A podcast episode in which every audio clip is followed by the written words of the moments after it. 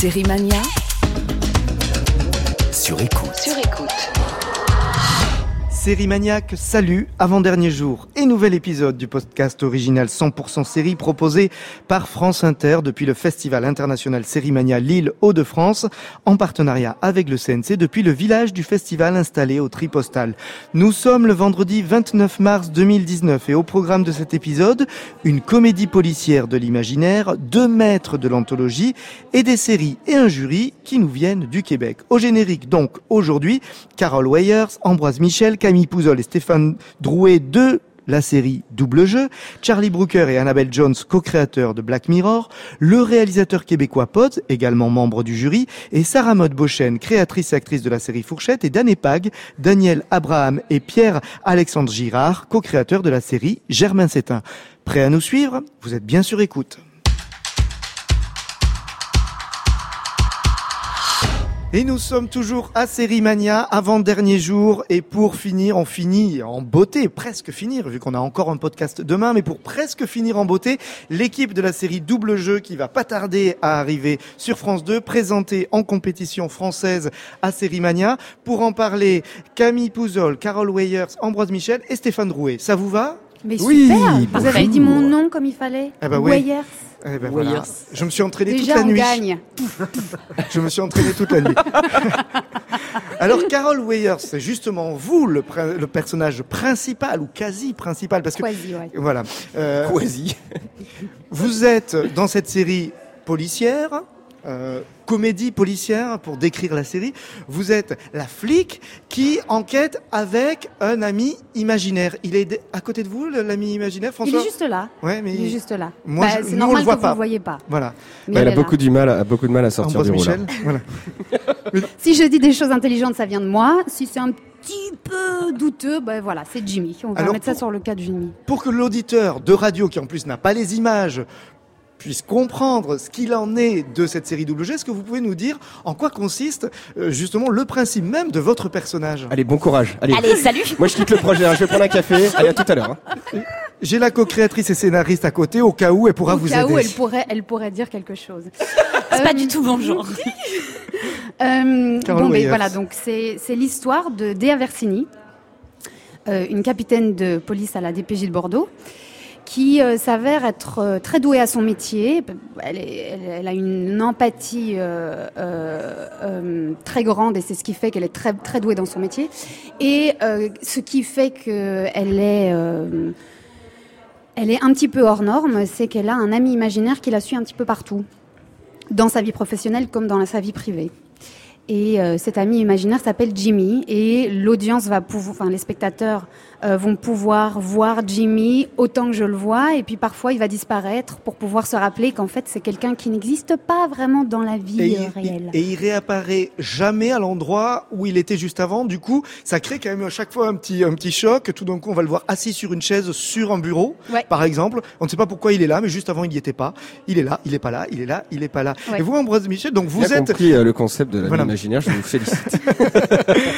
Boîte Michel, ce qui est intéressant, c'est que donc c'est une série policière avec donc ce duo, avec notamment cet ami imaginaire, mais en fait c'est un trio parce que vous faites partie au final du trio, sauf que vous vous croyez que vous vivez un duo au final dans la Bah, série. c'est un duo qui va s'imposer. C'est ça qui est rigolo. C'est-à-dire que c'est c'est deux deux, j'allais dire chien et chat, mais c'est plutôt deux deux chats, deux Moi, je suis le indépendants. chien. C'est toi? C'est deux chats, tu parles, Oh, ouais. je suis C'est juste qu'ils ont pas la même race, les, les, les deux chats. Tu vois, ils sont en train de se de chercher, puis finalement, quand ils se câlinent un petit peu, ils s'aiment bien.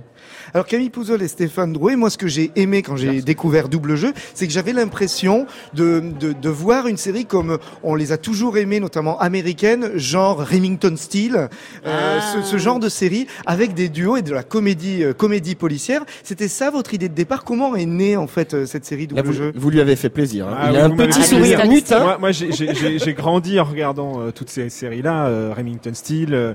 voilà, ça fait partie de, de, de mes références et euh, et- et- et il y en a d'autres. Mais c'est vrai que voilà, j'ai toujours aimé ce, ce mélange des genres dans le dans le, le- le genre comédie policière. Ça m'a toujours plu et c'est vrai que j'avais envie aussi de ça. On, on l'avait fait déjà un peu différemment avec une autre série que j'ai produite, euh.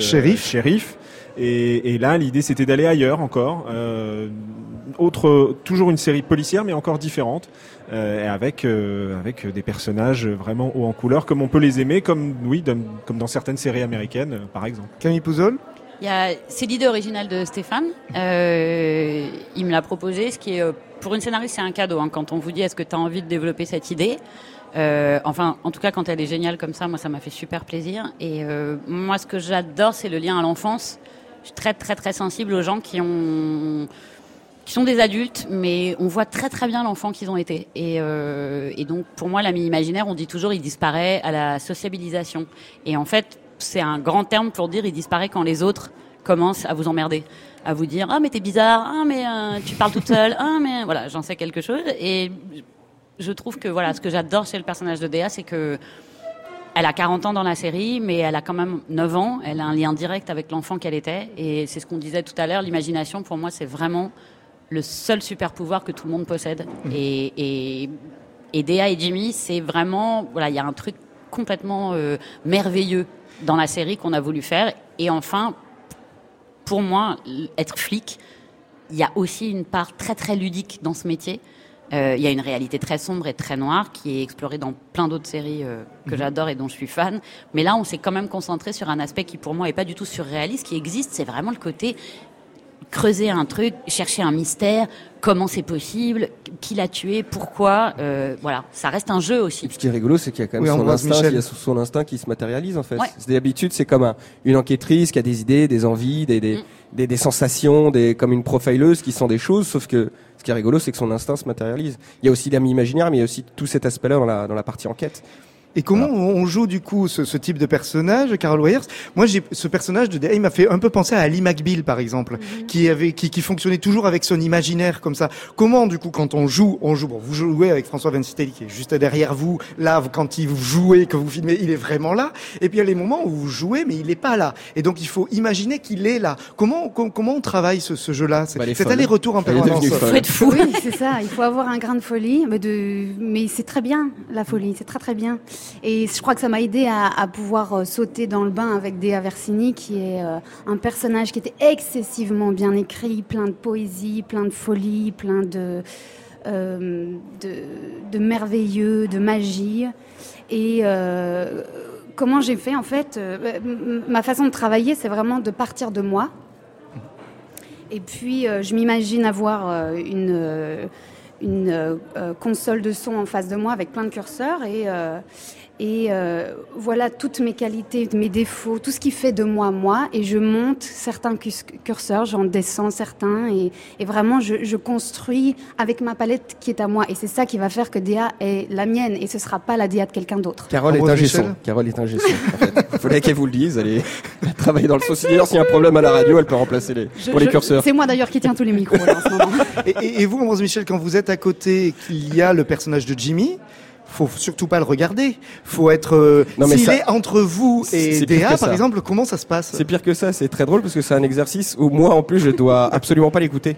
Donc c'est toujours très drôle d'être dans un... C'est-à-dire qu'on construit les temps en fait. C'est-à-dire quand il parle, faut pas que ce soit des temps d'attente. Donc c'est des temps où on nourrit les personnages de, de, de silence. Donc c'est bien, c'est... C'est-à-dire que nous on s'impose des silences mais qui n'en sont pas puisqu'à l'image il y a quelqu'un d'autre qui parle.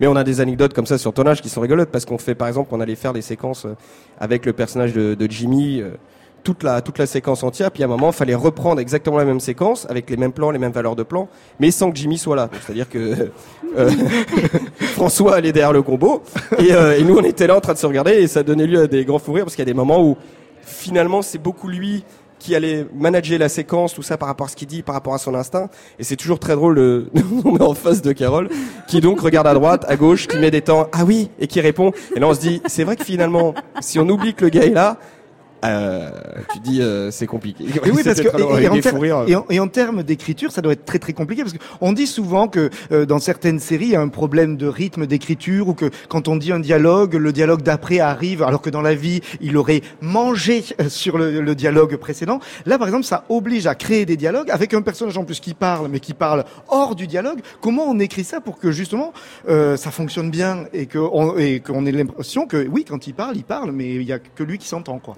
Eh bien, Enfin, il y a que Pouzol qui est- l'entend. Camille Pouzol est folle aussi. Mais euh, ça c'est sûr, mais c'est ça a pas si bien fonctionné dès l'écriture. euh, pour la saison 1, en tout cas, moi je sais qu'il y avait des moments où, grâce aux comédiens sur le plateau, euh, on a pu euh, adapter. euh, voilà, moi je, je venais tous les jours, quasiment, avec le réalisateur, les deux réalisateurs et avec les comédiens. De temps en temps, on se disait, voilà, Ambroise venait me voir en me disant, alors là, en fait, il y a 20 secondes, je fais quoi? Je joue au jokari, je passe derrière en faisant une danse parce que vraiment, j'ai rien à faire. Et donc, on trouvait des solutions ensemble. Tu pourrais regarder un dossier d'un air hyper inspiré. Voilà. Et euh, après, Ambroise, Carole et, et François, c'est le trio, c'est les trois héros. C'était plus difficile pour les guests qui passaient parce que pour eux c'était vraiment dur. En plus, François est drôle, il a des Ouais. vannes à balancer, donc il y avait des éclats de rire intempestifs, des moments où ils étaient hyper concentrés en fait pour surtout ni le regarder ni l'écouter, donc ils, ils restaient comme ça complètement crispés. Et tout d'un coup, ils, ils en oubliaient leurs propres répliques, donc on disait c'est quand même à toi de parler pour ne surtout pas le voir. En plus, il est là, il est grand, il passe en smoking, il, Il a tous les droits, il n'existe pas. Donc en fait, s'il a envie de venir vous toucher le nez à un moment pendant que vous parlez, tout ça c'est prévu quand même à l'écriture.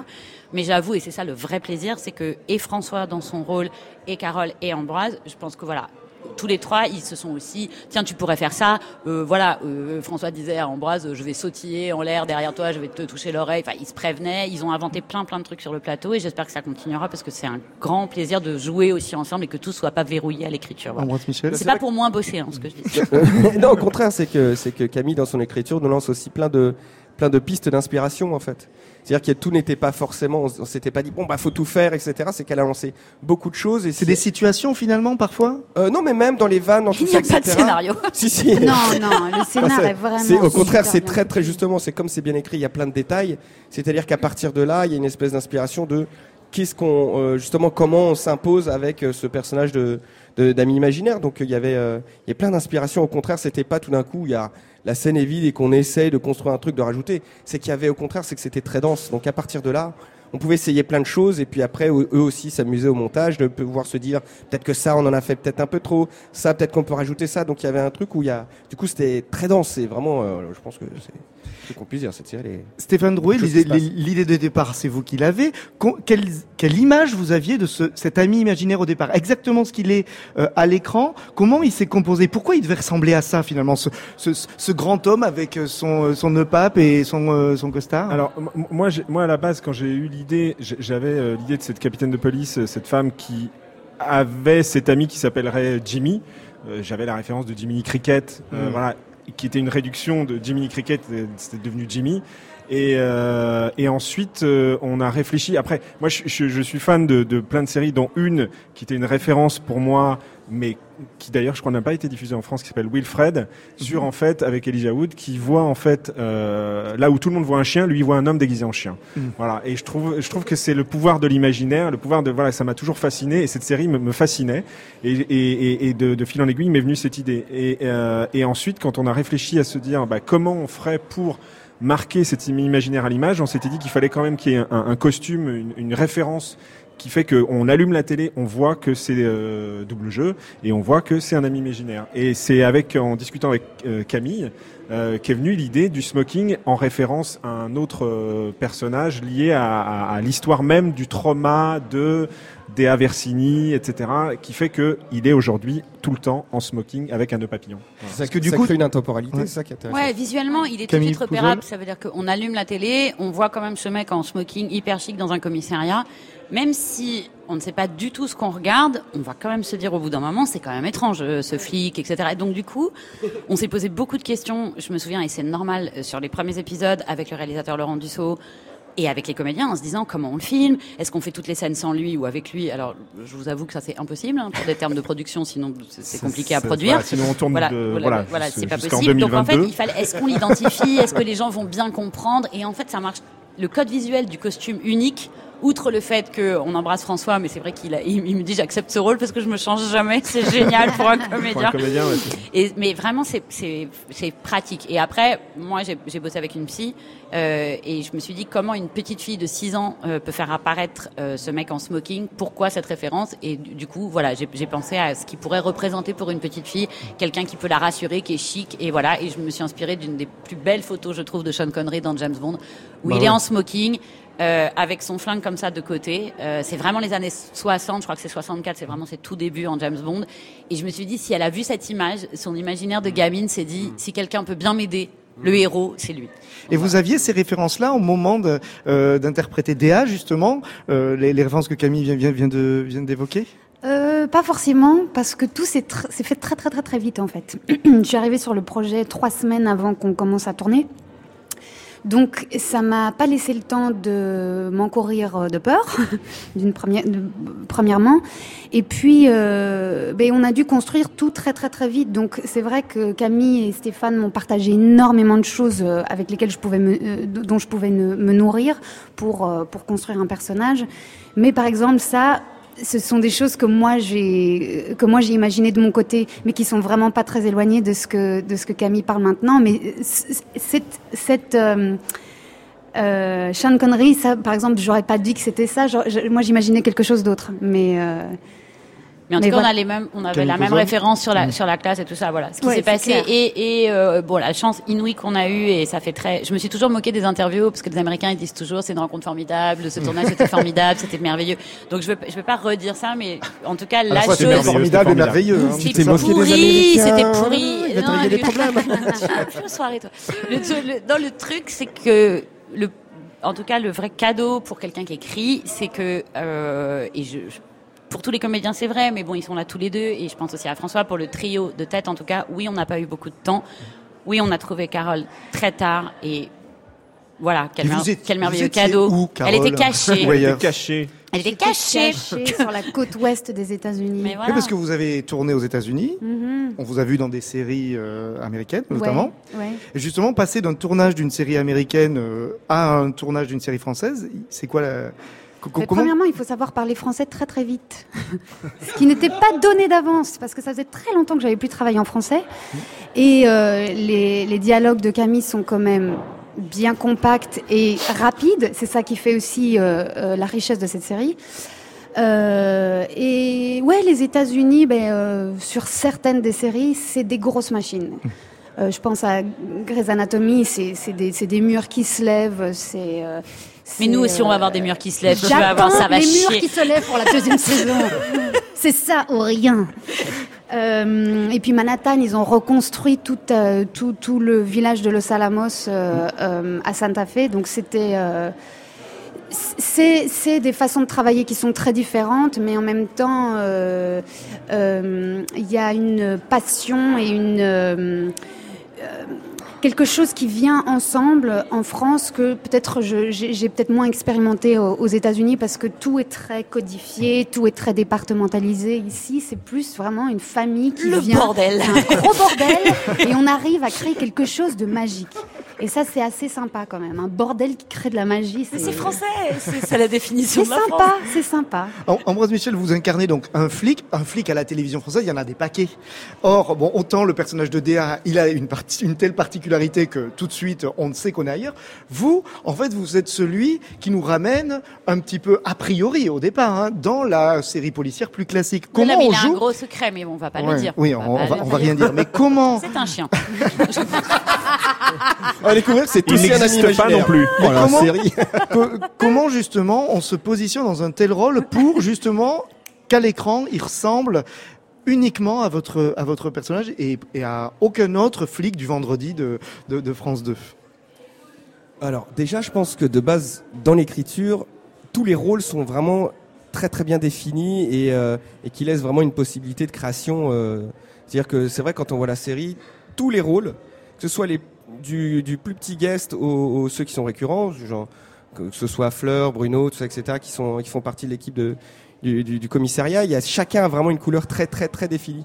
Donc ce qui est drôle, c'est d'avoir pu prendre aussi euh, dans le casting des gens de, de des comédiens d'écoles très différentes et de pouvoir mélanger ça, ce qui fait que ça crée des personnages très significatifs les uns par rapport aux autres. Et on a tous essayé de plutôt que d'être juste dans une dans un travail de notre nature, de créer vraiment un, une couleur de personnage et moi, c'était la chance que j'ai eue sur sur ce sur ce projet-là avec euh, avec les deux Lascar, les deux loustiques, c'est que d'avoir cette confiance de de, de de avec déjà un, un, un, rôle déjà prédéfini, de pouvoir donner sa propre couleur et de créer quelque chose, sachant que là, c'est quand même euh, c'est vrai au début, on peut avoir une image un peu de flic à l'américaine parce qu'il est toujours en costard trois pièces, tout ça, etc. Mais tout ça est mine de rien justifié et euh, et c'est très agréable justement de pas être c'est pas juste être dans le rôle d'un policier lambda comme on pourrait avoir dans, juste de se concentrer sur l'enquête, c'est que tout d'un coup c'est à chaque situation comment ce personnage-là euh, euh, prend, par exemple, quand il, c'est con, mais quand il s'engueule avec Déa sur telle situation, est-ce que c'est juste parce qu'il s'engueule pour une- un concours d'ego ou c'est juste parce que ça lui ramène aussi quelque chose de personnel?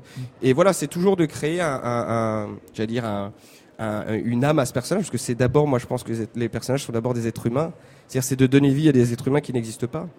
Euh, Stéphane Drouet, vendre une euh, série policière de comédie, est-ce que c'est facile? Parce qu'on sait que la comédie, elle n'a pas tant que ça finalement. Ou, alors on, on le garde pour la petite, pour la shortcom, on va dire, pour les pour, pour des séries courtes. Euh, mais dans les séries euh, typiquement du vendredi policière avec Shérif, il y avait quelque chose qui se mettait en place. Mais euh, est-ce que ça a été facile faci- Est-ce que c'est facile à vendre en tant que producteur une idée comme celle-là? Euh, bah, en fait, euh, je, je pense qu'il y, a un- il y a un vrai appétit euh, du public et notamment du public du Vendredi soir de France 2 pour ce genre de série qui met, qui a, où il y a un mélange des genres et on l'a expérimenté avec Lionel Olenga euh, Mhm. qui, qui a, qui a co-créé Shérif et qui a euh, Et qui participe, à la euh, création aussi à l'écriture double de, jeu. de double jeu. Et, et, et on l'a déjà expérimenté euh, depuis euh, 60 épisodes. Et c'est vrai qu'on on pousse euh, les curseurs de temps en temps de la comédie du décalage. Euh, voilà dans Shérif on a fait un épisode euh, où euh, il y a un jour sans fin où euh, le shérif est pris dans un champ fin. On traite ça avec comédie et, et sans oublier la partie polar. Et je pense que euh, avec euh, double jeu l'idée c'était aussi d'aller euh, d'aller ailleurs euh, mais toujours dans ce dans ce registre de comédie policière parce que moi c'est un genre que j'affectionne particulièrement et, et on citait Remington Steele tout à l'heure mais les références plus récentes comme Castle par exemple qui, qui est un vrai aussi mélange des genres de la comédie policière, je trouve très très réussi. Et il y a beaucoup beaucoup de séries policières très noires, très dark qui sont très bien faites, qui sont super. Mais mais mais c'est bien aussi je trouve d'avoir cet équilibre là et les chaînes je pense sont aussi demandeuses. Et le public aussi et, moi aussi en tant que spectateur de regarder à la fois une bonne série policière bien dark et puis de me dire tiens je vais me faire aussi une série policière un peu plus légère mais pas forcément moins profonde mais mais voilà mais qui qui va m'amener vers autre chose et qui va me montrer euh, des flics différents quoi. Voilà. Camille Pouzol, parce que vous avez écrit de la pure comédie aussi. Ah oui, Donc- moi j'ai écrit de la comédie familiale euh, il, y a, il y a fort longtemps. Euh, ai fait la télé était en noir et blanc. euh, non, j'ai écrit. C'était Sean Chéri, c'est ça? C'était ça. Euh, non, non, mais j'ai adoré commencer euh, à écrire ça. J'ai écrit un gars, une fille pendant longtemps. J'ai écrit Merci les enfants vont bien, euh, coécrit avec Diane Clavier, euh, qui était un, un bonheur de série euh, pendant quatre ans. Ça a été vraiment voilà. J'ai écrit la saison 3 de Hard. Euh, voilà, j'ai écrit diriger l'écriture de Kabul Kitchen de la saison 3. C'était plutôt de la comédie, mais après c'est rigolo. de- Depuis que je suis toute petite, il y a une- des gens pensent que je suis drôle, mais en fait, moi j'aime bien les trucs très très drama, donc c'est rigolo. Par exemple, moi je suis une grande grande grande grande fan de séries comme euh, comme Profilage, comme The Killing, euh, Engrenage. comme Engrenage. J'adore les Rivières pourpres, j'ai adoré sur France 2. j'a- Voilà, et, et pourtant. euh, je prends un plaisir fou euh, vraiment à, à écrire double jeu parce que je pense que comédie c'est le mot qu'on a. Je, euh, voilà fantasy euh, ça marche aussi. Je trouve que c'est pas non plus euh, voilà par exemple dans les enquêtes vraiment on fait pas n'importe quoi c'est à dire que c'est- pas parce que c'est drôle que tout d'un coup euh, Oui. c'est pas crédible c'est pas plausible euh, voilà Il y a des Euh, moments très très dramatiques. il y a des moments émouvants drama euh, voilà Et c'est vrai qu'en plus, on se rend compte que ce genre-là, dans le monde entier, se, se, se marche très bien. Et, et même des chaînes comme la BBC, par exemple, font, font des séries comme ça. Comme il y a une série qui, qui, se- qui est une des séries qui se vend le plus dans le monde, qui s'appelle Meurtre au paradis, qui est une pure comédie policière, qui est diffusée sur la BBC. Et ça les empêche pas à côté de faire aussi des séries beaucoup plus dark. Voilà, donc l'un n'empêche pas l'autre. Alors là, nous allons découvrir le premier épisode, les deux premiers épisodes deux de, premiers. de la saison 1, la mise en place de ce, de ce duo. Vous en êtes où au niveau de l'écriture, du tournage? Il y a déjà une saison 2 qui... on a fini d'écrire On la, est à la saison 3 4. ouais, Ah non, on a- moi, j'allais on a- dire ah 4, oui, moi. 4 c'est ça On Ah a- bah dis donc On a tourné la saison 5 d'abord, c'est la D'accord. verrez. Non, non, on, on, on, on est en train d'écrire la saison 2. Voilà. Ouais. Et, euh, et, euh, et c'est un bonheur. Et on a une idée de quand ça va passer sur France 2 Aucune. Bientôt, bientôt, on espère. Bientôt, ouais. pour- Moi, je peux vous dire, c'est autour du. C'est 7. demain. Dépêchez-vous. C'est ce soir. sur Stéphanie va quand même regarder. C'est dans une heure. Comment tu sais Non, bientôt. Non, merci bientôt, beaucoup, euh, merci beaucoup à tous les quatre. Merci Puis bonne chance à Série Mania puisque la beaucoup. série est présentée ce soir en compétition française. Merci. Merci. Merci. Et hier, j'ai réussi à me glisser de l'autre côté du miroir, du black miroir, du black mirror, durant trois minutes pour rencontrer, oui, trois minutes seulement, pour rencontrer entre une conférence de presse et une masterclass les deux créateurs de la série Black Mirror, Charlie Brooker et Annabelle Jones, anthologie, vous le savez, qui joue avec le genre et diffusée d'abord à la télévision britannique sur Channel 4 et depuis sur Netflix. Les trois minutes nécessaires sur Black Mirror, c'est maintenant, c'est court, alors profitez-en. Black Mirror, Black Mirror, du rentre 3 minutes pour rencontrer entre une conférence de presse et une masterclass les deux créateurs de la série Black Mirror, Charlie Brooker et Annabelle Jones, anthologie, vous le savez, qui joue avec le genre et diffusée d'abord à la télévision britannique sur Channel 4 et depuis sur Netflix. Les trois minutes nécessaires sur Black Mirror, c'est maintenant, c'est court, alors profitez-en. Ravi d'être avec les maîtres de l'anthologie euh, de, de l'année 2019, les créateurs de Black Mirror. Une question. Euh, Black Mirror euh, traite possiblement tous les univers, peut aller dans tous les univers, que ce soit l'horreur, le polar, la romance. Est-ce qu'il y aurait un univers qui ne collerait pas à l'esprit de Black Mirror? Oh, that's a difficult question. Voilà une question difficile. Um, I don't think so. I mean, we've even, À vrai dire, we've even in euh, Bandersnatch, we, vois that's pas. one episode in which Il there y a are un épisode multiple d'ailleurs où universes il y a at work de nombreux in one. univers So I think en un seul I don't, épisode. I don't think there is. I Pour don't think répondre à votre question, moi je ne vois cover pas. Moi je crois que Black Mirror peut couvrir tous les univers. Not that I can think of. Même la comédie musicale? Oh well, actually, well, watch this space. You never know. We might do a, Ah, we might do qui a sait? musical. We might do a comedy. We, Pourquoi we, pas? We have Comédie discussed that. That musicale. is- On en a parlé d'ailleurs. Often the ideas come about because Souvent, we're- les we're idées uh, surgissent in- in the parce qu'on est au bureau, say, Annabelle et moi, on se dit, mais qu'est-ce qu'on n'a pas encore fait. Tiens, on n'a pas fait de polar. Bon, on- a fait un épisode là-dessus d'ailleurs. Donc, à vrai dire, Um, on peut because pas, pas faire de western à cause de Westworld. On est un peu coincé, mais en dehors de ça, tout est à notre portée. musical, just to make it different. Et si on faisait une comédie musicale? Ah oui, donc il Seven faut- Brides for Seven Brothers, was that a musical? c'était une comédie musicale dans... Je me souviens pas, dit Annabelle, je me souviens pas. Qu'est-ce qu'on pourrait faire? We're not ruling anything out, especially when we run out of ideas. Yeah, we'll do, as soon, when we run out of ideas, Quand we'll on n'aura plus d'idées, we'll do anything. on fera Desperate, we'll do n'importe quoi. On sera désespéré, on est prêt à faire n'importe quoi de toute façon. Pendant combien de temps ça peut encore durer selon vous Black Mirror? Euh, Vous pouvez, vous avez des idées dans votre esprit, dans le tiroir qui peuvent vous, vous amener jusqu'à quand à peu près? Vous imaginez? 2050?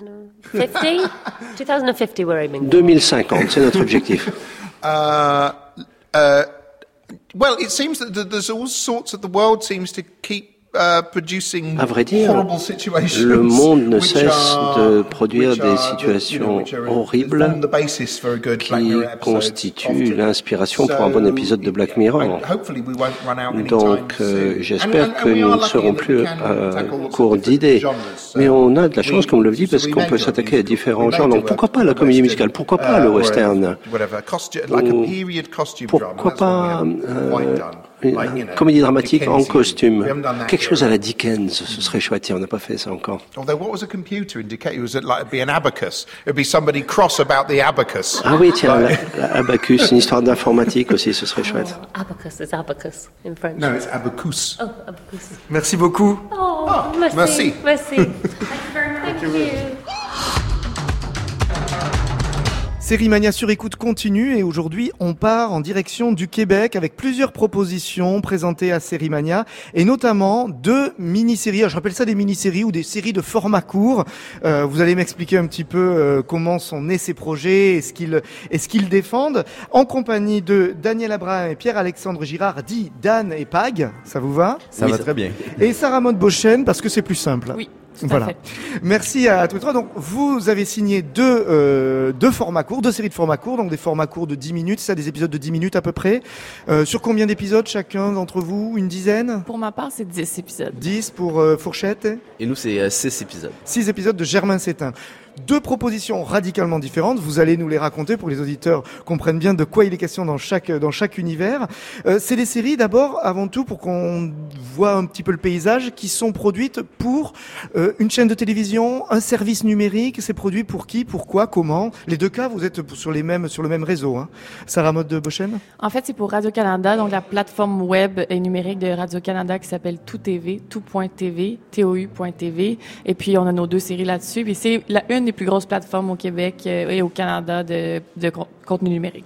Mais tout.tv, c'est à la fois le sorte de Netflix du Québec qui met toutes les séries de Radio-Canada qu'on peut retrouver, qui peuvent être diffusées à l'antenne, mais aussi des propositions originales. C'est ça, Dan et Pag?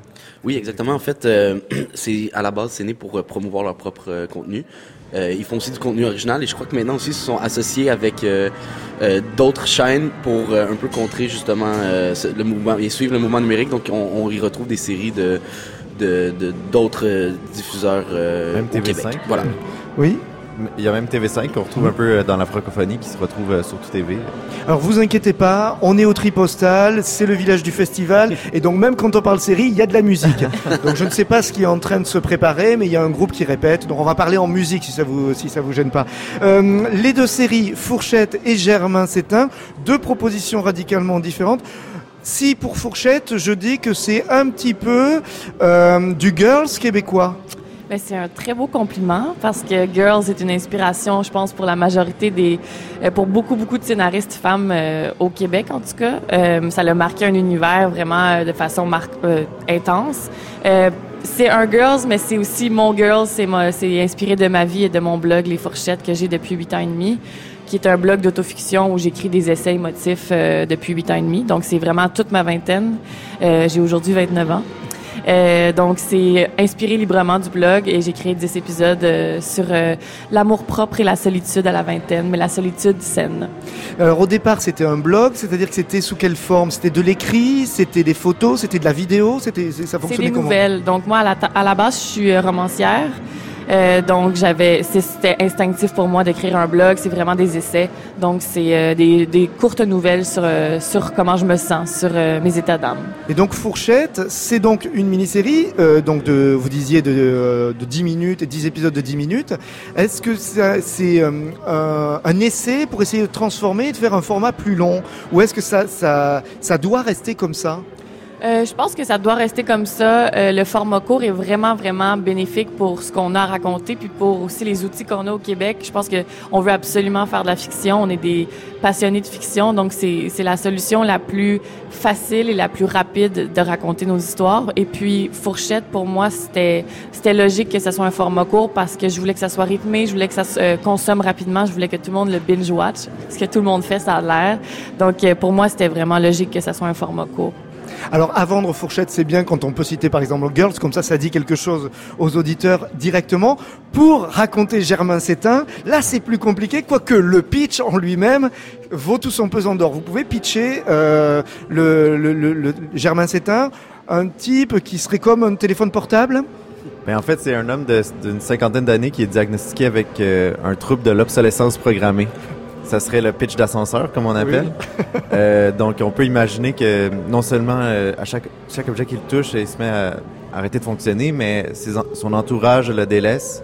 Et puis donc, on va suivre euh, l'histoire d'un homme qui euh, non seulement essaie de se réparer, mais essaie de réparer les liens dans sa famille jusqu'à temps qu'il qu'il s'éteigne, parce que le titre l'indique dès le départ, Germain s'éteint. Daniel. Oui, ben en fait, c'est ça, ça, ça nous ce, ce format-là puis cette prémisse-là nous permettait d'aborder des, des, des sujets et des thématiques qui sont euh, ben les liens d'une père d'un père et d'une fille d'une relation qui s'effrite parce que ben forcément elle trouve que son père est, est, est moins d'actualité et plus est démodé. Puis aussi de, de toucher des des- des- d'autres thématiques qui sont euh, très très actuelles c'est-à-dire euh, notre lien avec les objets maintenant euh, comment on consomme notre surconsommation d'objets électroniques. Puis cette, cette quête de toujours avoir l'objet le plus performant à la fine pointe de la technologie puis Les c'est- relations en- jetables aussi euh, par rapport à ça. c'est ça exactement. On- on- je pense qu'il y a- il y a beaucoup de ça dans la série qui, la prémisse est super absurde, mais de- qui nous permet de toucher des thématiques qui, qui font réfléchir puis qui, qui sont touchantes en même temps. Le fait que dans le cas de Fourchette, ça vient d'un blog et que là vous vous intéressiez aux objets numériques et le fait d'être des, des web-séries, enfin des séries du numérique, c'était finalement assez logique. C'est, vous pensez que sur le numérique, au départ forcément, c'est intéressant de traiter des séries qui vont avec le finalement le tuyau qui le diffuse? Ben, je, pense que dans notre génération, on a tellement grandi avec ça qu'on on se pose même pas la question. C'est juste logique, puis normal, puis naturel de- d'utiliser ce canal-là. Donc, je pense même pas que c'est réfléchi. Je pense que moi, je voulais écrire, puis je voulais être lu, donc j'ai fait un blog. Puis après ça, je voulais être vu, fait que j'ai fait une série web. Puis j'ai pas réfléchi plus que ça après. C'était juste plus simple. Daniel et Pierre-Alexandre? Ben, je pense qu'on on peut dire que on peut se poser la question même à la maison comment on consomme euh, les, histoires. Euh, tu Netflix, alors c'est déjà numérique. Euh, je veux pas généraliser là, ça peut être euh, Netflix, Amazon, euh, whatever, qu'est-ce que vous choisissez, mais tout ça pour dire que on dirait que tout ça s'entremêle et puis pour nous c'est juste effectivement de raconter une histoire comme Sarah Maud dit. Puis si le canal le permet, bien on y va à fond puis. Daniel, euh, le fait que cette série Germain s'éteint donc soit sur le numérique avec le format que vous racontiez. Tout à l'heure, on expliquait donc euh, la référence euh, avec Léna Denham, par exemple, pour pour Fourchette. Vous, quels étaient les les, les modèles pour pour Germain s'éteint? Est-ce qu'il y avait une sorte de série vers, les, vers lesquelles vous tendiez? Ben c'est sûr que je, je, je me j'oublie le nom de la série sur Netflix à laquelle on s'est euh, Black Mirror Black ou euh, des, des, des trucs comme ça dans les grandes thématiques. Je sais qu'on on, on s'est souvent euh, fait comparer à ça, mais je veux dire, on est très loin là, on s'entend puis c'est sans sans prétention qu'on dit ça, mais euh, nous, forcément, la, série provient d'un court métrage. En fait, on avait écrit un court métrage qui est en fait maintenant devenu l'épisode 1, l'épisode pilote, la prémisse de l'histoire. Donc, on avait créé déjà cet univers-là qui, qui, qui nous était propre, dans lequel on, on avait mis, puis en- ensuite qu'on a simplement dupliqué en série, qu'on a recréé dans, dans la suite des choses. Donc, on n'a pas vraiment d'influence euh, proprement dite. Euh, c'est sûr qu'on a des influences esthétiques beaucoup, mais sinon, euh, comme ça c'était issu d'un court métrage qui avait voyagé en festival un peu partout sur la planète, ben, on avait déjà ce, cet univers, on pouvait pas s'en détacher en, en faisant la série. Pierre-Alexandre? Ben, si je peux me permettre, il y a beaucoup de choses qu'on peut dire qui ont influencé notre travail, mais il n'y en a pas nécessairement une qui est euh, plus distincte que l'autre. Il y a aussi euh, Mr. Robot qui, qui monte à l'esprit euh, quand on parle de Germain Sétain, parce que c'est pas les mêmes problématiques, mais on, on, on est quand même dans un niveau visuel qui est assez euh, dark, comme on peut dire. Puis, euh, donc, un personnage qui vit une dualité, un combat, puis on peut dire que ça se rejoint à, à ces niveaux-là. Longtemps, les, euh, les séries, quand elles n'étaient que télévisées, donc et au Québec, vous avez une vraie histoire de, de séries euh, télévisées. Vous êtes, euh, vous avez eu même des propositions beaucoup plus riches et, diverses que même chez nous en France. Euh, quand aujourd'hui vous disiez, vous, vous êtes né avec euh, ces outils qui vous permettent du coup d'écrire et de produire pour ces outils-là du numérique. Sarah Maud-Bochen, vous, euh, quand vous imaginez votre série Fourchette, vous savez qu'elle va être vue donc sur ce support. Comment vous Parce que les séries, quand elles étaient à la télévision et qu'à la télévision, elles étaient conçues pour être vues dans les salons à heure fixe à un moment donné. Euh, et donc, de fait, ça, ça, ça nourrissait quelque chose de l'écriture. Comment vous, le, le, le, tuyau, le, euh, nourrit votre format? Euh, en fait, c'est sûr que les réseaux sociaux ont une grande part dans moi, en tout cas mon processus avec Fourchette, parce que j'avais déjà une communauté qui me suivait depuis huit ans et demi, une, une belle communauté, majoritairement de, de jeunes femmes, de jeunes millennials. Euh, donc pour moi, c'était important d'intégrer les réseaux sociaux parce que j'ai un dialogue vraiment vraiment important avec eux euh, depuis le début. Puis avec Fourchette, je voulais que après que ce soit en ligne, qu'après qu'on ait consommé la série, on puisse en parler, puis qu'on puisse se reconnaître, puis qu'on puisse en jaser, puis nourrir cette communauté-là, puis l'intégrer aussi. Donc, euh, mon but, c'était aussi de, oui, de créer mon personnage de Sarah euh, qui vit qui vit euh, une solitude, qui vit un- un- une peine d'amour, qui vit une quête euh, intérieure et personnelle. Mais je voulais aussi que ça devienne la quête de tout le monde qui allait l'écouter. Puis je suis contente de constater que c'est pas juste des jeunes femmes qui s'identifient, puis c'est plus une espèce de c'est une thérapie euh, euh, généralisée euh, puis le dialogue est là puis j'ai énormément de conversations avec euh, avec les gens sur les réseaux sociaux beaucoup de témoignages fait que c'est un peu ça que je voulais euh, Et ça provoquer. peut nourrir la suite, ces échanges? Absolument, parce que ça me permet de voir qu'est-ce qui touche le plus, qu'est-ce qui brasse le plus, qu'est-ce qui fait plus mal, qu'est-ce qui, qu'est-ce qui, qu'est-ce qui est retenu le plus. Puis les gens sont vraiment, vraiment généreux à me dire leur opinion, puis à me dire qu'est-ce qui leur qu'est-ce qui les fait sentir euh, vivants en regardant cette série-là. Puis c'est sûr que je vais prendre ça pour compte parce que évidemment que je vais pas les décevoir, puis je vais pas les laisser tomber. Fait que je veux que dans une saison future, ils puissent se reconnaître aussi tout autant. Les, séries souvent euh, montrent beaucoup euh, la vie familiale, les adolescents, montrent les trentenaires, voire les cadras. Et c'est vrai que la génération des 20-30 ans, on a l'impression qu'elle est parfois un peu l'oubliée des, séries. C'était ce constat-là aussi que vous faisiez en lançant Fourchette? Ben, je pense que notre génération est très euh, nombriliste dans le bon sens. Fait que ça nous ça nous permet de vouloir raconter nos histoires, de vouloir se mettre en scène. Pour ma part, Fourchette, c'est ma vie, c'est moi qui interprète le personnage principal, donc c'est un peu un inception personnel. donc je trouve que notre génération, on a la chance d'être plus à l'aise, d'avoir moins de pudeur, de parler de nous, puis de se mettre vulnérable pour raconter nos histoires. Fait que je pense que ça va nous permettre notre génération, les Y, de de de, de pas avoir peur, d'avoir le courage de raconter qu'est-ce qu'on vit, peu importe qu'est-ce qu'on vit. Donc je pense que ça va, ça, ça s'en vient et ça, ça bouillonne euh, euh, dans notre gang.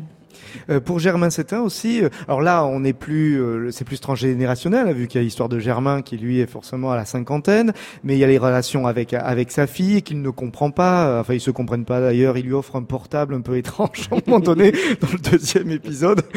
Enfin, c'est quoi, c'est quoi ce portable? Enfin, c'est n'importe quoi. C'est, il existe vraiment ce portable d'ailleurs, ou vous l'avez complètement fabriqué? On l'a fabriqué, mais l'idée c'était d'avoir un téléphone qui était incassable, imbrisable, Le- le fi- un téléphone qui allait jamais dépérir, Enfin, il a le- devenir obsolescent. Il a le format d'une tablette, mais il est Oui. gros comme une bible.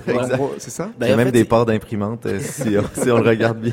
Ben, en fait, c'est juste une exagération pour, pour, pour marteler un point que son père essaye de d'être à la page, mais qui il est juste complètement pas capable même de, de reconnaître même ce qui est bien de bon goût ou pas de bon goût. Oui, c'est une exagération vraiment grotesque, mais qui nous a permis, qui permet de, de, de, de, de juste continuer à, à nourrir le gouffre qui se creuse entre lui et sa fille. là. Alors Germain, c'était un, court métrage. C'est devenu une euh, série en six épisodes pour la plateforme numérique de Radio Canada. Est-ce que vous envisagez de continuer au-delà et vous réfléchissez à des séries plus longues pour euh, la télévision et euh, la plateforme numérique, enfin tout confondu? Est-ce que c'était le, point de départ pour une aventure plus longue, plus importante autour de cette thématique ou pas d'ailleurs?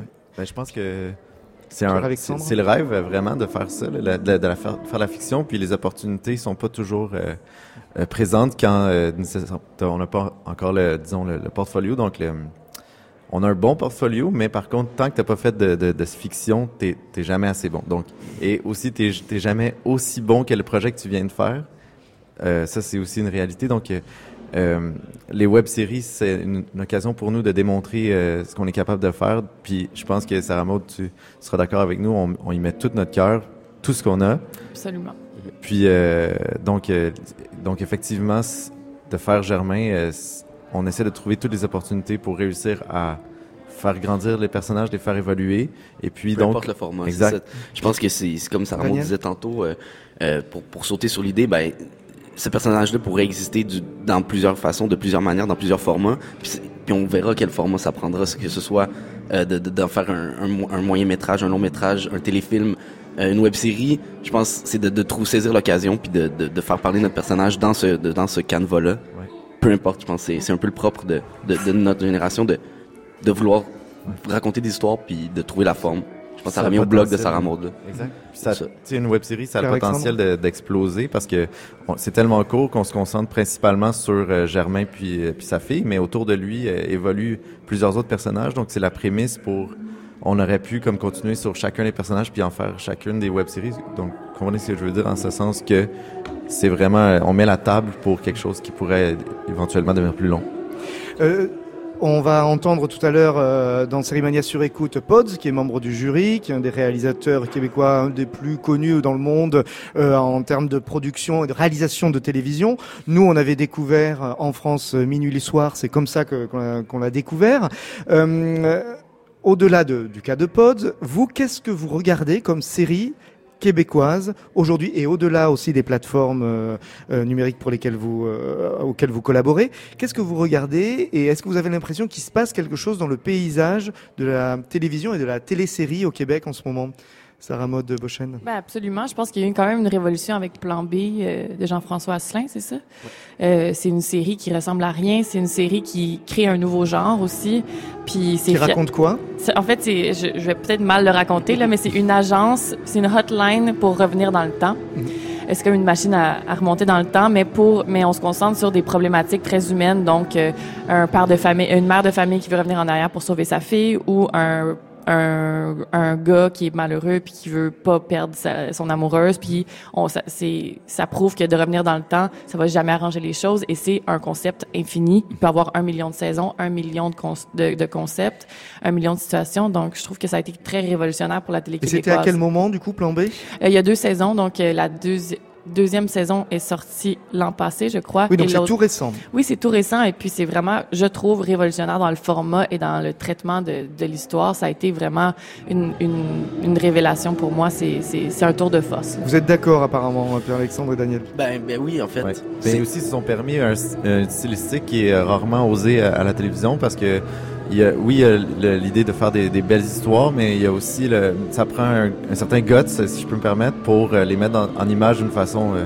je vais mettre des guillemets, mais personne ne va le voir parce que c'est un podcast, mais edgy, dans ce sens que c'est des lentilles anamorphiques, donc c'est tourné avec un stylistique beaucoup plus cinématographique, euh, qui sont, qui pourrait a priori euh, refroidir un certain spectateur plus conventionnel, plus conservateur, qui ouvre la télévision juste pour relaxer. Mais là, aussitôt que tu ouvres le plan B, justement, il offre c'est ça a été un peu un précurseur de pouvoir euh, offrir un- une stylistique un peu plus à gauche, un peu plus qui un peu plus, à, à- pas- je veux pas dire à l'américaine, mais c'est ça, un peu plus, euh, euh, un peu plus osé. tu sais, c'est- Puis je pense qu'aussi, c'est c'est ce qui est le propre. On parlait des séries au Québec. Je pense que plusieurs fois dans les dix dernières années, on- je pense c'est de créer des formats. Tu Plan B en est un, Minuit soir en était un, CA de Pods aussi en était un. Euh, on- je pense qu'il y, a- il y a ce désir-là, puis c'est ce qui est beau à voir, c'est qu'il y a toujours des, des gens qui vont créer, euh, et pas juste s'asseoir faire, on va faire un thriller policier, bien sûr qu'il y en a, mais mais il y a cette idée, je crois, quand on fait une série au Québec, de l'idée de création de format qui, qui est importante puis qui est intéressante là, dans les dernières années. Je pense que c'est ce qui était bien. Donc on, on en a plusieurs plan B. L'exemple le plus récent de, de ce genre de- d'essai. Puis il y a aussi euh, des autres- un peu comme euh, comme t'as fait avec euh, avec euh, ta série, euh, il y a Demain des hommes qui, qui- donc c'est des auteurs de livres. C'est pas bâti d'un livre, mais c'est des auteurs qui amènent des, des idées. Euh. donc lui, euh, je pense qu'il a, pris, il a mis huit ans pour écrire son Ouais, c'est Guillaume Vigneault. Guillaume Vigneault qui a mis huit ans pour écrire son euh, son projet de série qui a vu le jour euh, euh, l'hi- euh, l'hiver dernier. euh, qui, qui relate euh, l'histoire d'une équipe de hockey d'une région euh, lointaine du Québec, donc fictive. Mais euh, tout ça pour dire que ouais, moi, ça m'a beaucoup inspiré. euh, Magnifiquement bien ouais. écrit, magnifiquement bien tourné. C'est c'est une des meilleures séries, je pense, de l'année. Ouais, Puis c'est tellement exportable, c'est tellement tout le monde peut relate. euh, et c'est c'est une gang de gars vraiment touchants. Puis c'est écrit. Guillaume Vigneault est un de mes auteurs de romans préférés. Donc c'est sûr que quand on transpose ça en télévision, c'est sûr que c'est un match parfait. Là. Alors pour terminer peut-être et pour que les auditeurs comprennent bien, vous donc euh, vous avez euh, entre 20 et 30 ans, vous avez euh, vous êtes nourri de fiction. Vous on commençait en disant on aime on aime les fictions, on est nourri de fiction. Votre télévision au Québec a une donne une place importante aux séries depuis depuis toujours, ce qui veut dire que vous votre culture série, elle est tout autant québécoise que américaine, même presque plus québécoise que, que, que états-unienne, devrais-je dire Ben, oui, euh, on parlait tantôt de, de Pods. Moi, euh, c'est ce qui a fait en sorte que j'ai compris qu'on pouvait raconter des histoires à la télé. C'est pas en écoutant une série américaine, c'est s'asseoir toutes les semaines pour écouter Minuit le soir ou Les Invincibles euh, de, de Jean-François Rivard et euh, Les Tourneaux. Donc oui, je pense que c'est rare qu'on prend le temps d'y penser puis de le réfléchir de cette façon-là. Mais oui, la télé. Nos, nos premiers exemples sont de chez nous avant d'être d'ailleurs. On consomme bien entendu, je veux dire, du Netflix là, et, tout ça, mais mais c'est vrai que la base vient de chez nous. Puis c'est peut-être ça qui nous donne, comme Sarah Maud disait, le, le, le courage de dire ben nous aussi on peut raconter cette histoire-là puis de- d'essayer de trouver des façons de le raconter. Ouais, la- c'est tellement rassembleur comme télévision au Québec, ça nous ressemble beaucoup. Puis je trouve que ce qui, ce qui est, euh, euh, ce, qui, ce qui rend tout ça homogène aussi grandiose au Québec, c'est que ça vient tellement du cœur à chaque fois. C'est des passionnés, puis on veut raconter des histoires qui font brailler, puis qui font rire, puis qui donnent, qui nous font ressentir des grosses émotions. Il y a rien qui est stérile, il y a rien qui est qui est aseptisé, c'est rempli d'émotions, c'est bouillonnant, puis c'est tout le temps fougueux. Puis euh, je trouve que ça décrit bien la télé québécoise, c'est qu'on veut absolument raconter des histoires qui font réagir. C'est un peu là aussi. euh, Pierre-Alexandre? le- ça représente aussi un peu la culture québécoise, dans ce sens qu'on est un petit bastion de la francophonie euh, dans une euh, Amérique complètement anglophone. Donc, euh, on s'est toujours euh, battu dans toutes les, les sphères de, de notre culture pour euh, passer des messages forts euh, qui sont poignants, prenants. Puis, je pense que ça transparaît dans nos, dans nos, euh, dans nos séries. Puis, euh, vraiment, euh, euh, la série, ça, ça, ça montre un miroir un peu aussi de notre société. Puis, je pense que les gens aussi aiment se faire raconter des histoires au Québec. Il y a l'hiver qui est aride aussi, qui nous, euh, qui nous rassemble. Non, c'est vrai, mais tu sais, le soir, on, se rassemble euh, autour de, la télévision, on, discute de, la culture, des, choses qui se passent. Donc, je pense qu'on a besoin de se faire raconter des histoires, d'en raconter aussi. Puis, je, pense que c'est vraiment ça qui, aussi qui permet de, de guider la création des séries au Québec. Mais merci beaucoup à tous les trois. Vu qu'il y a un concert qui s'annonce, nous, je pense qu'on va s'éclipser. Enfin non, c'est sûr, on va s'éclipser. Avec Jean-André, on va se téléporter du côté de l'hôtel où va nous attendre Pods. Alors, téléportation. Pods, donc membre du jury. Pods, Daniel Grou, Pods. Pods, Pods, ça marche, ouais. Pods, ça marche. Euh, Pods, on vous connaît euh, pour euh, la série Minuit le soir qu'on a vu en France qui avait sacrément étonné les Français parce que tout d'un coup on s'était dit que le Québec c'était autre chose que des téléromans parce que Ah, les- ouais, longtemps on a eu on a eu ce- cette idée. Euh, vous êtes membre du jury aujourd'hui à Sérimania.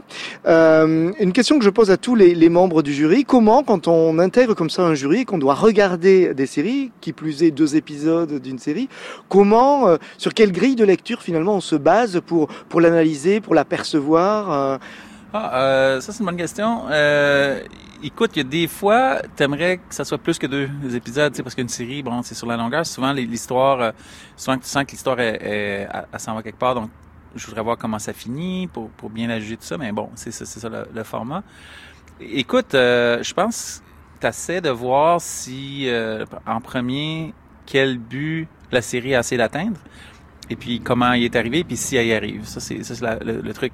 Mais au-delà de ça, tu sais, il y a beaucoup de, de conversations sur est-ce que on a le goût de continuer, est-ce qu'on a le goût de d'aller plus loin dans la série, est-ce qu'on a- est-ce que les personnages sont assez accrocheurs, est-ce que la situation est assez forte pour qu'on on veuille euh, aller plus loin? Ça, c'est une des, une des vraies questions aussi.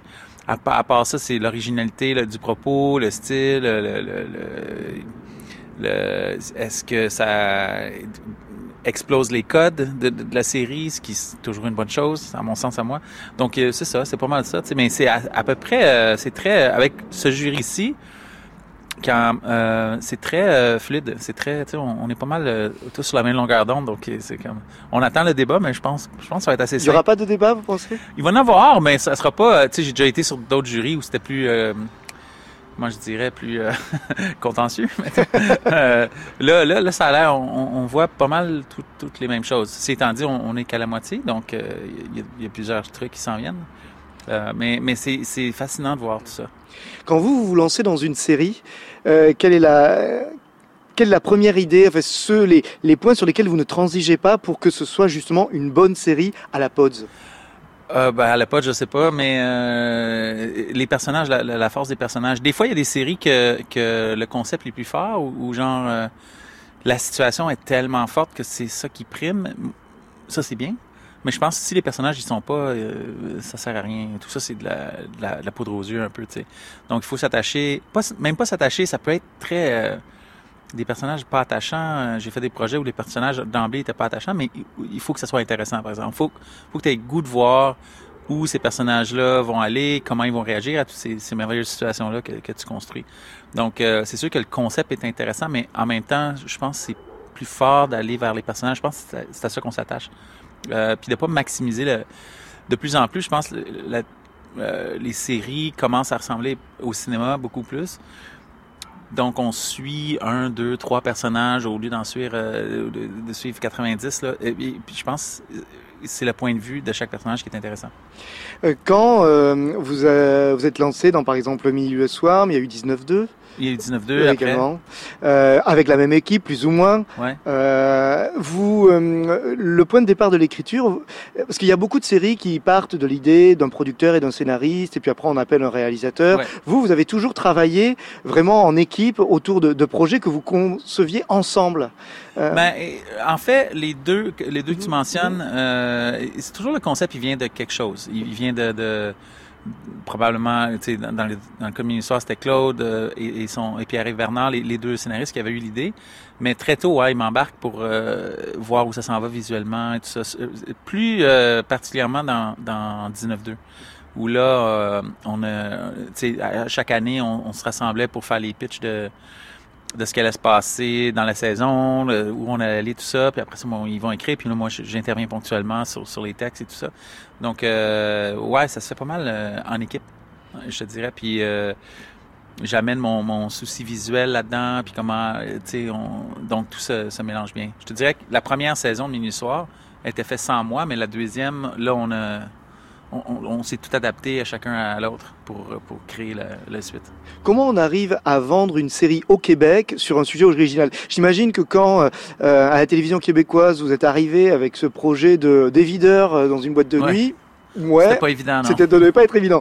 Euh, 19-2 déjà, c'était peut-être un peu plus simple, c'était des policiers, on pouvait se référer à Hill Street Blues ou à des Exact. séries euh, équivalentes. Exact, ouais. Mais co- comment... euh, Mais le truc, c'est c'est qu'on on- faut faire attention au pitch. Quand tu pitches un truc, tu dis ah ça va être euh, Hill Street Blues, ça va être euh, whatever. Euh, ils s'attendent à ça. Puis euh, c'est pas ça que tu veux faire. Tu veux pas répéter ce qui a été fait. Tu veux donner une nouvelle euh, un, un nouvel angle, un nouveau un nouveau aperçu de, de- du travail du policier dans le cas de 19-2, des videurs. Les videurs c'était plus c'est une série sur des videurs en principe. Ça c'était le, le, le- mettons la la- l'idée maîtresse. Mais dans le fond, c'était sur l'amitié de, de trois gars et puis comment ils se trouvent philosophiquement à se poser des questions. Et c'était une série assez existentielle dans le fond, fait que c'était plus ça qui était, qui était intéressant. Donc, ouais, j'avoue qu'aller pitcher une série existentielle, euh, euh, c'est un peu plus compliqué, mais, euh, mais c'était plus compliqué avant. Maintenant, euh, les gens recherchent des, des, trucs un peu plus... C'est vrai qu'il y a eu... bon, la télévision québécoise a été je dirais presque longtemps en avance par rapport même à la télé française sur la différence des formats. Ouais. Vous avez une télévision beaucoup plus proche de la télévision américaine avec beaucoup plus de styles de séries au fond depuis très longtemps. Mais il y a quand même eu à un moment donné vous avez un petit peu basculé dans les années 90 avec des séries comme La vie la vie par exemple. Et puis vous, enfin avec ce que vous avez apporté dans, dans votre univers, où on en est aujourd'hui de la de la série euh, au Québec? Euh, ben, je pense que c'est un, un un- ça commence à ressembler à un mélange des deux trucs. Il y a, beaucoup de. Moi, je suis pas fan des séries qui imitent d'autres séries. Tu sais, où- ça sert à rien au Québec de faire comme les Américains ou comme les. Tu sais, je veux dire, on a des histoires à nous, puis c'est l'histoire. euh, Plus l'histoire est personnelle, plus avoir de résonance dans le monde. C'est c'est le même que je vois ça. Si tu essaies d'accoter euh, ou de, de faire comme, ça marche jamais bien. Donc là, il y a comme un mix entre ceux qui essaient de faire comme, puis euh, mais plutôt. Plutôt de, de juste raconter nos vies à nous, puis la façon qu'on voit les choses, puis de, de- sans vraiment tenir compte de ce qui se passe. Puis comme ça, ça fait que ça rayonne. Parce que bon, tu sais, on est tous des êtres humains, on partage tous le même truc, fait que tu sais, à un moment donné, ça va avoir une résonance euh, ailleurs. Euh, c'est sûr que nous, on n'a pas les moyens de faire des, des trucs comme Game of Thrones, mettons, où, où tu vas dans le fantasy puis tout ça. Puis euh, on reste assez ancré sur la vie de tous les jours, ce qui fait que ça s'exporte bien. En ce moment une série au Québec qui pour vous euh, correspond à ce que le Québec peut proposer de plus intéressant au-delà de vos propres séries, hein, mais vraiment de, de ce que la télévision propose. Moi j'avais vu passer il y a quelques années une série comme Série Noire par exemple Ouais. qui était assez étonnante. Ouais. Euh, vous qu'est-ce que vous vous mettriez en avant? Qu'est-ce que vous pourriez faire découvrir à nos auditeurs d'une série euh, pitcher une série en C'est ce moment? difficile parce que euh, ça fait longtemps que je n'ai pas été au Québec, parce que j'ai travaillé ailleurs dans le monde, donc je je suis pas vraiment au courant de ce Donc qui vous se passe. regardez peu les, les, les, les, séries québécoises Ouais, j'ai très peu. Euh, En fait, je regarde peu de points de séries. Là, je regarde, euh, j'ai j'ai pas le temps. Tu sais, je, je, je me promène trop puis je suis trop partout. Euh, donc, euh, ouais, non, je suis pas vraiment au courant. Je suis un peu en, en arrière, là, je te dirais. Fait que toi, qu'est-ce que tu peux me suggérer comme série euh? Non, parce que justement, ça fait un an que j'ai décroché des séries québécoises, Ah, donc ok. j'espérais bien en rencontrant Ah, Pod ok, qu'il allait me donné, conseiller. euh, T'as donné une coupe de trucs. Ben écoute, t'écouteras ma prochaine. Je suis sûr qu'elle va être bonne. Mais euh, C'est quoi? C'est laquelle la prochaine? Ah là, je peux pas, je peux pas le dire. là. Ah bon, pas du tout? Tout est en développement maintenant. Ah, ouais. d'accord. Euh, non, c'est ça. Je, je, je- ouais, excusez. Pas de souci. Merci. Pod, une dernière question peut-être. Du coup, donc le, là, vous avez, je peux pas vous poser des questions sur ce que vous avez vu précisément, ce que vous aimez. J'ai pas le droit. Vous avez pas le droit. On n'a pas le droit. On pas le droit. Mais du coup, vu que vous êtes partout dans le monde. étonnant, le nombre de, de, de, de gens qui, qui me demandent. euh, Eh ben oui, on a tous un peu envie de savoir. Ouais, on peut ne pas poser la question Ouais, serait un petit peu Ouais. idiot, mais on, on sait qu'on n'aura pas de réponse. Non, mais peut-être vu que vous me disiez à l'instant que vous parcouriez le monde, est-ce qu'en parcourant le monde, quand même, vous avez pu voir des choses étonnantes dans des pays où vous allez tourner, en disant tiens ça, je pensais pas que euh, on pouvait faire tel type de série, euh, être encore étonné finalement Oui, à l'heure de la mondialisation? Beaucoup, ouais, parce que les, les séries, on dirait en tout cas, euh, ce que je vois dernièrement, c'est euh, beaucoup dans le, le différents types d'histoires. Vraiment, ils cherchent vraiment d'autres genres de, de- on rentre beaucoup plus dans les genres, justement, dans les trucs horreurs, un peu space, un peu euh, en même temps avec des dimensions très humaines. Euh, je pense qu'on on, euh, est à l'époque où les gens veulent essayer des choses, tu sais, moins être dans le, dans le quotidien, dans le truc, ce qui est le fun à voir, tu sais. Fait qu'on on essaie beaucoup de beaucoup de genres différents, c'est ça que, que je remarque le plus. Ça, ça foisonne un peu plus, puis aussi, on dirait ce qu'on remarque et qui est primé, c'est les propositions un peu plus euh, singulières. Les, les visions très claires, très marquées, très les choses qui ressemblent pas à d'autres choses ont, ont vraiment la cote. je Et quand on vient vous chercher, quand on vient chercher Pods pour réaliser tel épisode de Viking, tel épisode de telle euh, série française quand vous avez fait Xanadu par exemple, ouais. qu'est-ce qu'on vient chercher selon vous quand on vient vous Je chercher sais pas, je sais pas. Je suis toujours en Même, même avec le nombre de, de, de- de propositions Je vous- pense, je pense que, écoute, moi, je pense c'est- c'est beaucoup, mon travail est très axé sur les personnages, sur l'être humain, puis la psychologie des personnages. Puis comment représenter un état psychologique à l'écran le mieux? Donc, je pense que c'est ça qui, qui, qui viennent chercher, tu sais. Puis aussi, ben, quand ils ont des sujets un peu dark, on dirait qu'ils viennent vers moi parce que euh, ouais, ça semble, ça semble être mon, mon créneau maintenant, mais euh, mais en même temps, j'aime beaucoup la, la légèreté, mais euh, parce que le dark, les, choses un peu plus sombres, j'aime explorer ça dans l'être humain parce que c'est des choses qui me font peur. Puis moi, j'aime ça aller dans les dans les zones qui me font peur, fait que puis essayer de les comprendre surtout. Fait que euh, il y a, y a un peu de tout ça là-dedans, je pense. Merci beaucoup Pods. Merci à toi. Le podcast original 100% série de France Inter en partenariat avec le CNC, le festival Série Mania Lille Hauts-de-France. C'est à suivre évidemment sur franceinter.fr tous les jours, un double épisode côté critique et côté festival. Au générique de Série Mania sur écoute, Jean-André Gianecchini, dit Jag, Alice Gapaille et Benoît Lagan pour vous servir. Et comme ma femme me dit toujours, écoutez, likez et partagez.